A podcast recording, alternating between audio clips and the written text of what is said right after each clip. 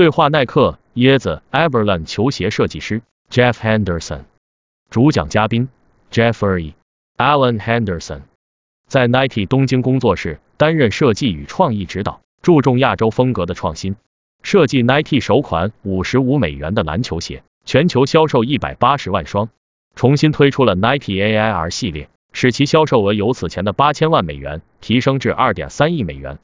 在 Cole Haan 负责高帮皮鞋 Lunar Green 的设计与创意指导工作，不断创造新的市场。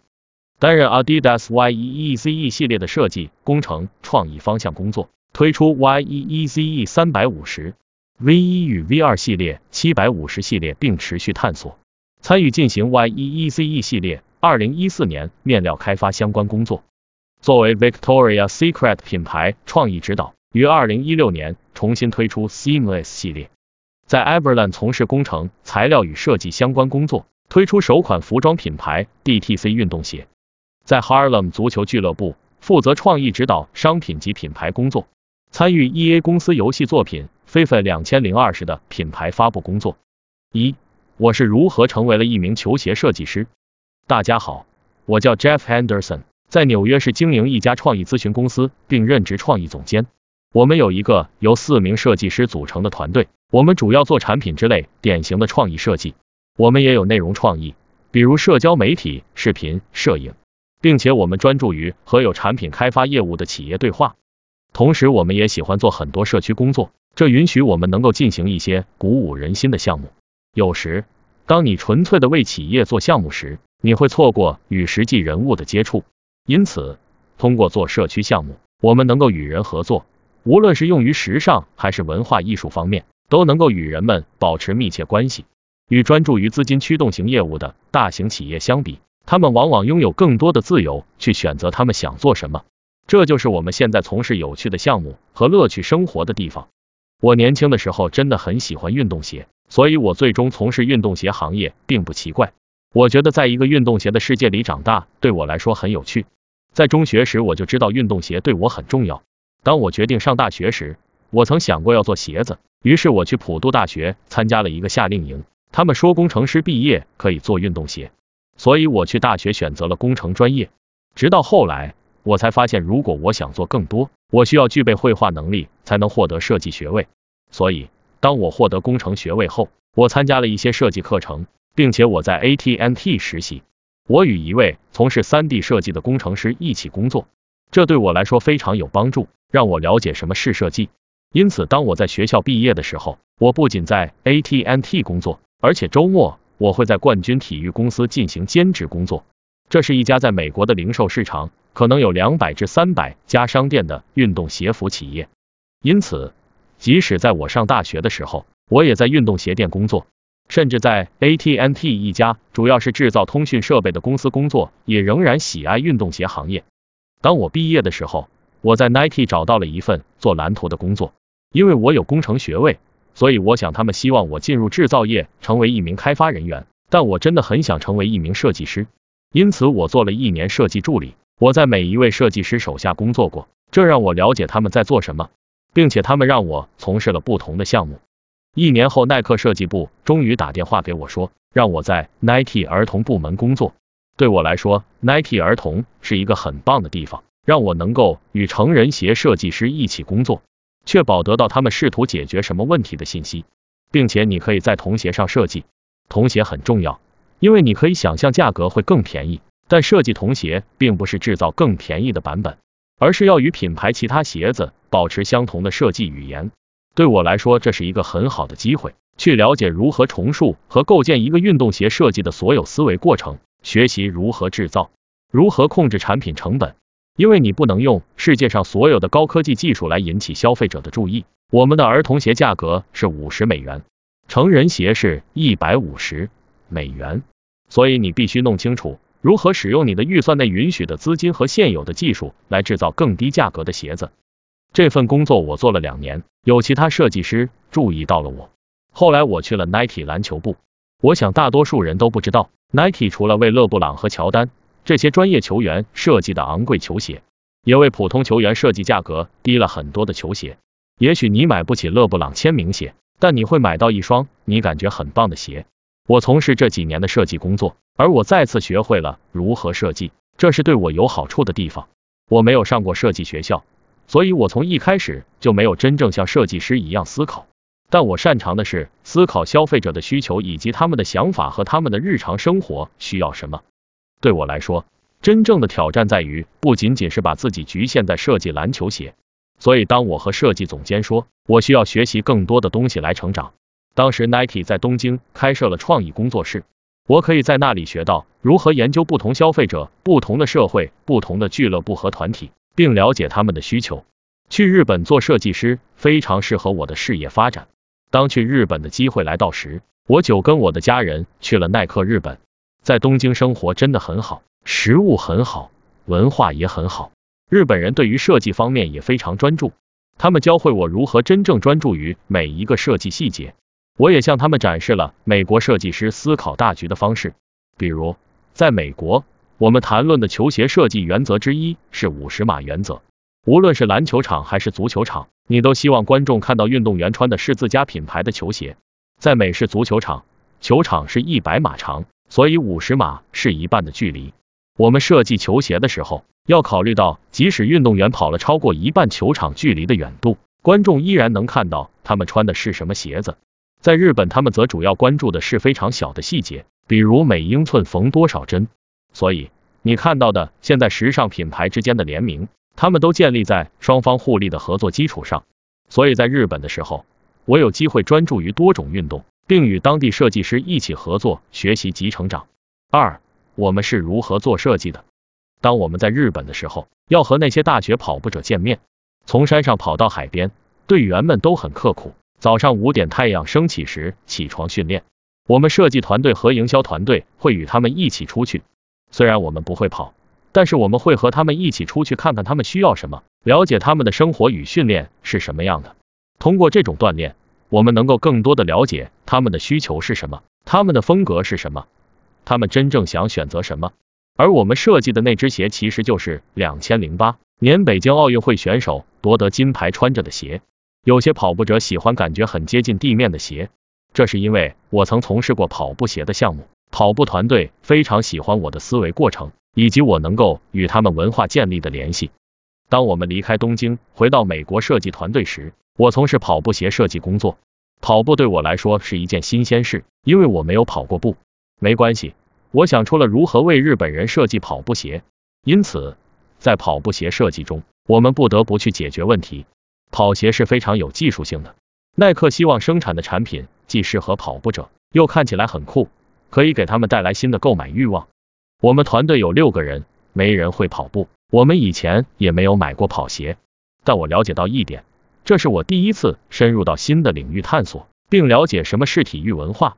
这真的很好，因为我们是一个强大的设计团队。我们每天把自己设计的东西放在同事面前，并彼此对对方的设计挑毛病。人们穿上它后会不会受伤？我认为对于跑步者来说，这很重要。在跑步中，鞋子需要帮跑者获得适量的缓冲。不让他们受伤。如果人受伤了，你就不能做别的事情。这与其他运动有很大的不同。当你在伤病中踢球时，可能会造成轻微的伤害，但你可以继续踢球。跑步就是跑步。如果你受伤了，就只能坐着，直到身体痊愈。所以他们真的不想受伤，因此避免鞋的内部有任何的东西损害他们的皮肤，这很重要。所有些事情必须经过深思熟虑。因此，我们工作的团队创造了不同的产品，以满足所有这些需求。我们在现有技术的基础上发展，探索更多的耐克 Free 技术和脚的解剖结构及其运动的方法，最终做出了又有技术又足够酷的跑鞋。那我们为什么要这么做？人们希望我们重复做同样的事情。有很多鞋子被生产出来只是赚钱的产品，但他们并不会让一个品牌形象增强。作为一名总监。我想确保我们在做两件事，我们必须确保我们赚钱，但我们也必须确保我们正在制造新的产品。因为现实是你必须为未来创造一些东西，你不能只依靠过去。我们实际上在五年多的时间里，我们不断推出新的跑鞋。我们的目标是为公司带来新的活力。耐克的品类非常丰富，所以我们必须在战略、技术、色彩、材料方面制定一个计划。在知道消费者想要的东西之后，我们开始设计。我们不断成长，到了三四年后，跑鞋在赚钱方面成为支柱品类，很多品牌鞋库是惊人的，有的鞋子设计被使用到今天，这大大延长了产品的生命周期，并让消费者觉得产品可靠。这也是做新设计的一种方式，即回到历史资料库去找灵感与设计素材。因此，这就是我们开始做一个路径，我们负责运行。曾经有一个溜冰运动的设计师，我认为他正在努力找到自己的立足点。耐克希望他能做好设计工作。他发现自己在做这些奇怪的事情，比如在鞋里加了些空气，给鞋做做旧工艺。但他并不觉得自己被公司重视，所以我告诉他，去为消费者做做任何你想做的事，让它变得有趣。回来给我一个想法。一周后，他带着一只跑鞋的图稿回来了。那只鞋很漂亮。我问他你是怎么想出来的？他讲了一个让人惊讶的故事。他使用了耐克五种不同的鞋子，把它们叠在一起，然后画了所有的鞋子中间部分。这真是好主意，我们谁也没想到这个方法。所以他制造了那双鞋，而那双鞋在那一刻改变了设计的方法。由于定价七十美元，耐克当时确实不是感兴趣的，它太简单了。我们过去喜欢大技术和故事，而这双鞋只是有一些网布、蕾丝与 logo。但当时我们团队都喜欢这种设计，所以鞋子活了下来。当产品出来的时候，得到了当时团队每个人都支持。第一种颜色是奶油和黑色，这双鞋逐步得到更多人的喜欢，并很快卖爆了。三、设计碰到困难该怎么办？同一时间，我接了 Cole Haan 的工作，我们从俄勒冈州搬到纽约市，接管了创新实验室，因为他们是同样的问题，既要公司赚钱。也要他诞生出新的设计。我在那里一个星期时，首席执行官马克帕克进来了。他问杰夫工作怎么样？我说我在学习乐福鞋和高跟鞋。译者注：Cole Haan 鞋当时主要做皮鞋，而非运动鞋，只是想了解他们是什么样子。他看着我说那很好，我希望你按你的意思在运行，做出一些引人注目的事情，做一些不同的事情。然后我又回到了我所熟悉的跑鞋领域。当时我不知道如何画一间鞋，也不了解布朗鞋、高跟鞋这些时装鞋的鞋型等，所以一直都很纠结，不知道如何开始我的设计。最后工程主管史蒂夫贝基说画点东西，不用担心，所以我就专注于素描画图。我说给我五个最好的一间鞋设计图，这是我的草图，看上去我的图纸并不像一双皮鞋，因为我把跑鞋用的鞋底加到了皮鞋上，我就是把我懂的部分先用了出来。然后把设计稿给了总监，他说没问题。大约二个月后，他们说这双皮鞋棒极了，我们会为样鞋拍摄照片。我问，真的吗？你们说的是哪双鞋？他们说，就是你设计的那双。我受宠若惊，真的吗？说实话，我自己都不知道自己做了什么。不过感谢他们这些专业人士，他们知道我在做什么。我其实只是用了他们告诉我的方法，我用的鞋型是对的。我只是把花边放在错误的地方，但它实际上也显示了不同的酷。我笑了，这双鞋终于成功了。接下来的两年，男鞋设计领域也发生了巨大的变化，它变得更加有活力，极含有技术含量，有技术性的鞋底更加普及。这种鞋子很受 IT 人士欢迎。不过最后耐克把 Cole Haan 卖了。四，做椰子设计师，快进约一年，我又想做数字化的工作。做营销和其他事情，不过总有人不停的叫我设计鞋。经过不同的尝试后，我意识到我真的很喜欢鞋子。不管我是否擅长做设计师，我真的很享受做设计。其中一个项目就是 Easy。刚开始，我大概花了三个月的时间，找时间与 Kenny 对话聊天。他告诉我他想做什么，我非常感兴趣。我们做的第一件事，并非讨论技术问题，而是在一起讨论概念，一起开玩笑，并熟悉彼此。了解彼此的想法。我第一次飞出去见 Kane 是在巴黎时装周，为了去看看所有已经开发的产品，有很多东西正在制作中，但缺少的是一个好的工程师。同时，我还有很多新东西需要了解，包括了解阿迪达斯的制造是如何进行的。总之，这是一个边学习边吸收边做的过程中。新产品出来需要有很多细节做调整。随着时间的推移，你会对手中的产品越来越熟悉。你的设计思路也会越来越成熟，其实和其他好产品诞生的过程大同小异。五、与 Everland 的合作。当我们去另一个项目 Everland，遇到了我从来没有真正触及可持续时尚产品，在那里我开始意识到的，比如消费者真正关心的，地球是如何被对待的，资源将如何发现，碳足迹和人们的生活是如何真正受到正在制造的产品的影响。因此，我真正参与到每个人正在做的事情，以及如何连接到消费者，与我们平时做设计的方法大相径庭。这些是非常有趣的项目，是挑战我两个不同的方面：如何创造和如何被启发。与 Everland 合作的另一件不同的事是，我被要求建立自己的团队或者代理机构，因为我往往一个人工作，而这个项目需要和一个团队合作，比如团队里有材料研究者、创意者，还有其他人。首席执行官一直对我说，你需要组建一个自己的公司，而不是单干。关于 Everland 如何使用材料的问题，我认为这就是可持续性理念来临的证据。我认为当人们考虑可持续性时，需要考虑的就是不会在地球上留下印记。现在看到很多公司不仅审视他们使用的材料，而且还会关注这些材料制作的过程不会影响环境，这确实很吸引人。六，时尚究竟是什么？作为设计师，我们常常认为我们可以谈论买鞋的人，谈论人们生活中需要什么。如果我们做对人们需要的，那么人们就会买。但事实并非如此，所以做设计并不容易。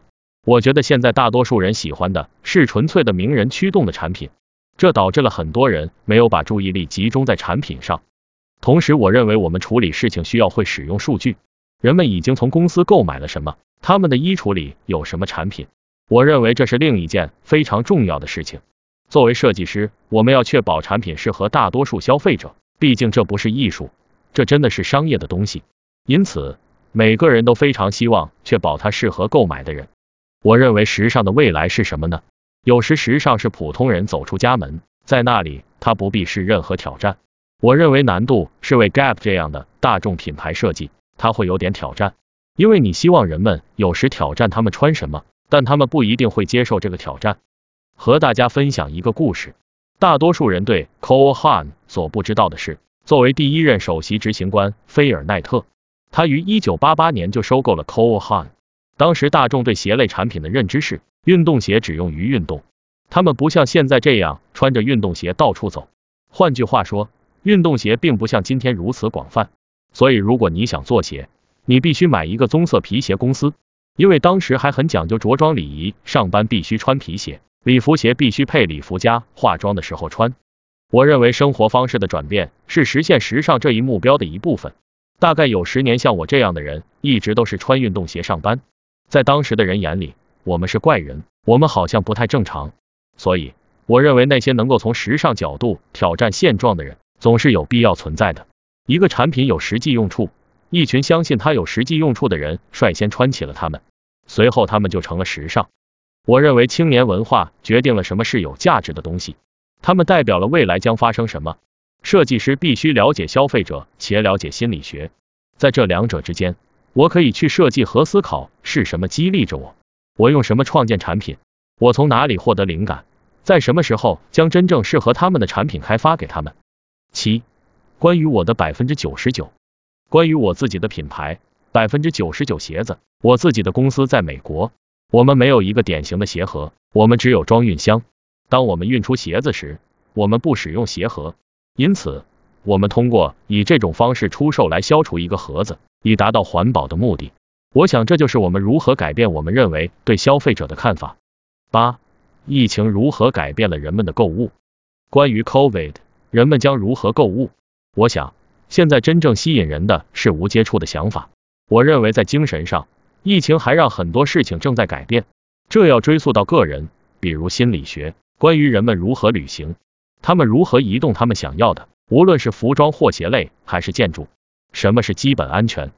但不管是制造快时尚还是奢侈品牌，从设计的角度而言，其底层思考方法与过程是一样的。虽然大众市场品牌更多考虑在哪里可以有成本较低的商品，但我认为两者的设计思维过程是一样的。当你设计的时候，思考一下，真正重要的是其他人在做些什么来解决问题，他们做的怎么样？